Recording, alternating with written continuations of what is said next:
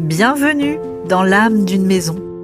Pour cette nouvelle série, la Maison Tétinger réinvente les contes de Noël. Chaque semaine, découvrez nos podcasts et nos propositions d'accords mets et vins inspirés des contes célèbres et de la magie des fêtes de fin d'année. Laissez-vous porter et redécouvrez cette semaine le conte de la Reine des Glaces et son évocation par Vitaly Tétinger. La Reine des Glaces dans l'imposante cheminée en pierre, le feu crépitait en consumant une bûche, réchauffant la maisonnée en ce glacial mois d'hiver. Devant, la grand-mère de Kay racontait une histoire à son petit-fils et à sa meilleure amie, Gerda. La reine des glaces est une sorcière au pouvoir sans limite, qui vit seule dans un palais de neige bâti par son incroyable magie. Comment est-elle devenue si puissante demanda Kay, impatient de connaître la réponse. Ah ça, fit la vieille dame, c'est une bien sombre histoire.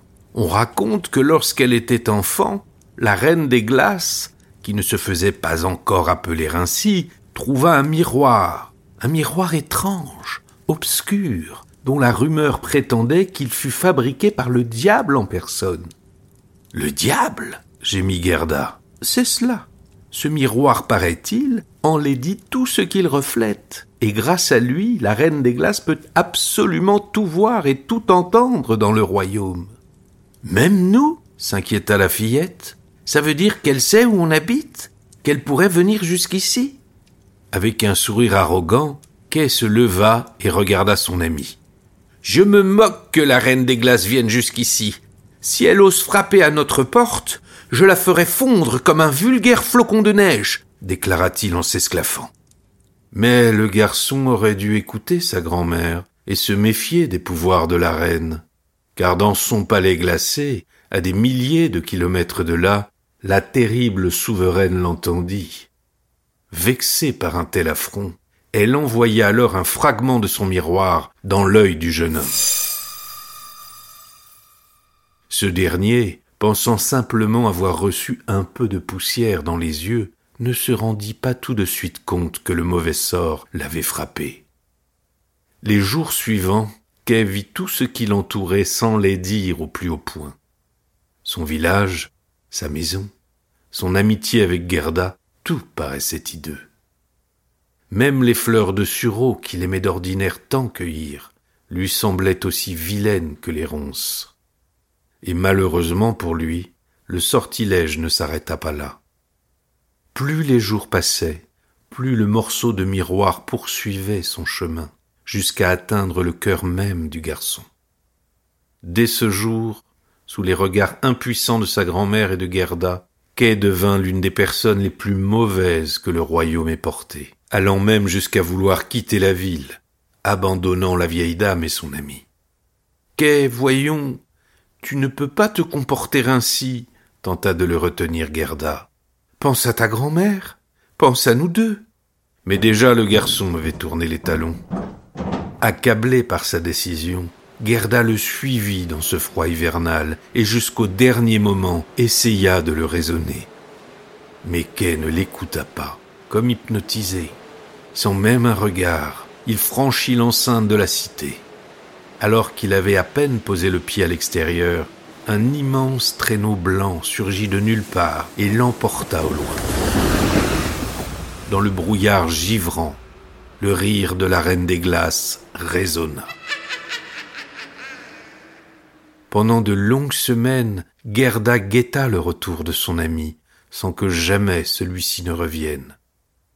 Alors, au printemps suivant, lorsque le froid de l'hiver fut dissipé, elle prit la décision de partir à sa recherche. Avant de s'en aller, la grand-mère de Kay vint la voir. J'ai deux présents pour toi. Le premier d'une valeur inestimable, dit-elle, en lui tendant un collier orné de diamants bleus foncés. Le second, continua-t-elle en lui offrant un miroir couleur nacre, possède des pouvoirs opposés à celui de la reine des glaces. Il reflète la véritable essence des choses. Faisons bon usage. Sans bien savoir à quoi cela pouvait servir, Gerda la remercia chaleureusement et promit de lui ramener son petit-fils. Au cours des premiers jours, la jeune fille ne croisa personne sur son chemin, mais la beauté de la nature s'épanouissant sous un soleil nouveau lui suffisait. Au bout d'une semaine, elle aperçut, penchée en haut d'un arbre, une corneille l'observant avec intérêt.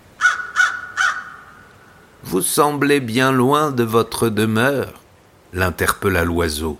Puis-je vous être utile? Heureuse de pouvoir converser avec quelqu'un, Gerda lui répondit tout sourire. C'est bien aimable de votre part. Je suis en effet à la recherche de l'un de mes amis, ravi par la reine des glaces. Avez-vous une idée d'où elle aurait pu l'emmener? Me voilà bien ennuyé, lui dit l'oiseau. Je n'ai jamais volé jusqu'à ces contrées lointaines et gelées que côtoie la reine. Mais si je ne pouvais vous donner qu'un conseil, ce serait de faire une offrande à la rivière derrière vous. C'est une source de connaissances intarissables qui, contre un petit quelque chose, peut se montrer bien bavarde.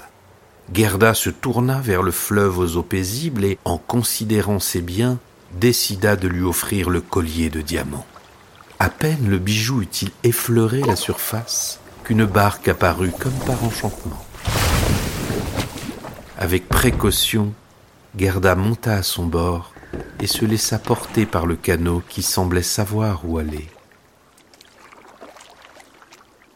Arrivée sur une berge située de l'autre côté, la barque s'arrêta. Gerda en descendit et commença son exploration des lieux.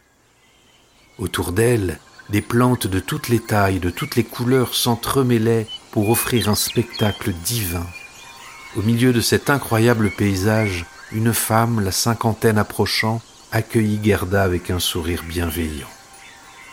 Bonjour, jeune demoiselle. Que puis-je faire pour vous? Enchantée par ce splendide jardin, Gerda se mit à lui raconter son aventure et son envie de retrouver Kay. Mais ce qu'elle ne savait pas, c'est que la femme à qui elle parlait se sentait terriblement seule. Elle n'était pas méchante pour un sou, mais la solitude lui tenait compagnie depuis trop longtemps déjà. Tout en laissant Gerda poursuivre son histoire, elle lui brossa les cheveux, usant d'un peigne ensorcelé. Sans que Gerda ne s'en rende compte, sa mémoire commença à s'estomper. Quai, la vieille dame, le village, tout disparaissait progressivement dans une brume épaisse. Quelques instants plus tard, la femme esselée emmena une Gerda vierge de tout souvenir vers sa maison. Elles y étaient presque lorsqu'elles passèrent devant un arbuste de sureau. Machinalement, Gerda huma leur odeur et se souvint alors de Quai et de sa passion pour ses fleurs. En un éclair, la mémoire lui revint et elle s'enfuit du jardin à toute vitesse, rejoignant sa barque. Le courant était tel que rapidement elle s'éloigna et atteignit une mer de glace. Sur cet océan figé, elle aperçut soudain un splendide trois-mâts emprisonné dans la banquise. Un trois-mâts pourvu d'un drapeau pirate flottant au gré du vent. Ayant vu Gerda arriver de loin, les bandits se tenaient prêts et encerclèrent la jeune fille qui fut faite prisonnière à son tour. Ainsi enfermée, l'avenir de la fillette paraissait de plus en plus incertain. Mais au bout de plusieurs jours, la porte de sa geôle s'ouvrit et laissa apparaître une fille de son âge, appartenant à l'équipage.